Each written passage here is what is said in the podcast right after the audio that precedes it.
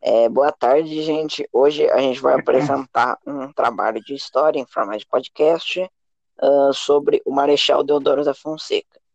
Aqui nesse podcast tem eu, Henrique Atola Soares, Kian dos Santos Espindas, João Vitor Vasconcelos Pereira e João Faria Chagas Terra. Eu vou começar apresentando um pouquinho da história do Deodoro da Fonseca e falar um pouquinho da, da base da história dele. É, Deodoro da Fonseca foi protagonista de um dos mais importantes e mais controversos momentos da história do Brasil.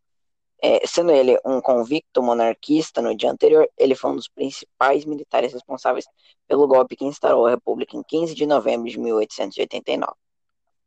Nascido no ano de 1827 em Alagoas da Lagoa do Sul, Deodoro foi o primeiro presidente do Brasil, membro da artilharia da Escola Militar do Rio de Janeiro. Ele participou de batalhas importantes da história do nosso exército, como a Revolta Praieira, a Guerra do Prata e a Guerra do Paraguai.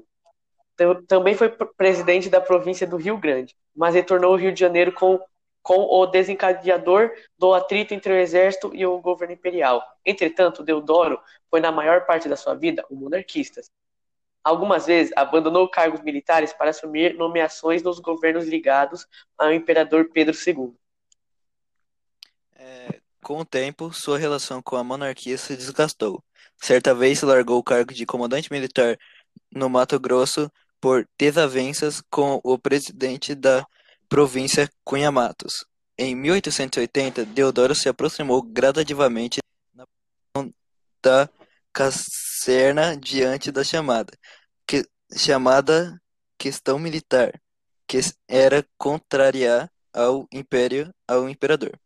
Porém Deodoro não se revoltou contra Pedro II, isso até 14 de novembro de 1889. No dia anterior à proclamação, republicanos, republicanos soltaram um boato de que o primeiro-ministro Visconde de Ouro Preto teria decretado a prisão de Deodoro e Benjamin Constante.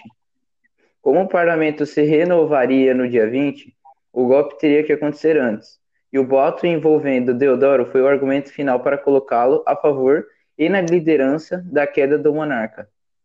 No dia 15 de novembro, Deodoro liderou a derrubada do império e proclamou o sistema político republicano, e assumiu o cargo de chefe do governo provisório, que foi um momento militar Seu linha governo dura foi marcado pelo autoritarismo, ao mesmo tempo que pela criação de estatutos modernos com colégio penal e a laicização do Estado, Junto a isso, veio uma crise econômica.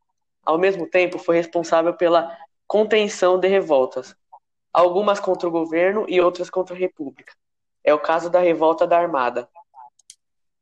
Duramente reprimida e acompanhada pelo fechamento do Congresso Nacional.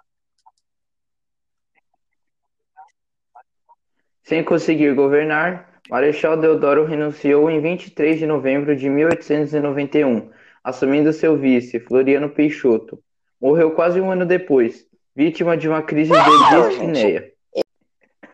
É, gente, foi esse o nosso trabalho sobre o Marechal da Laura da Fonseca.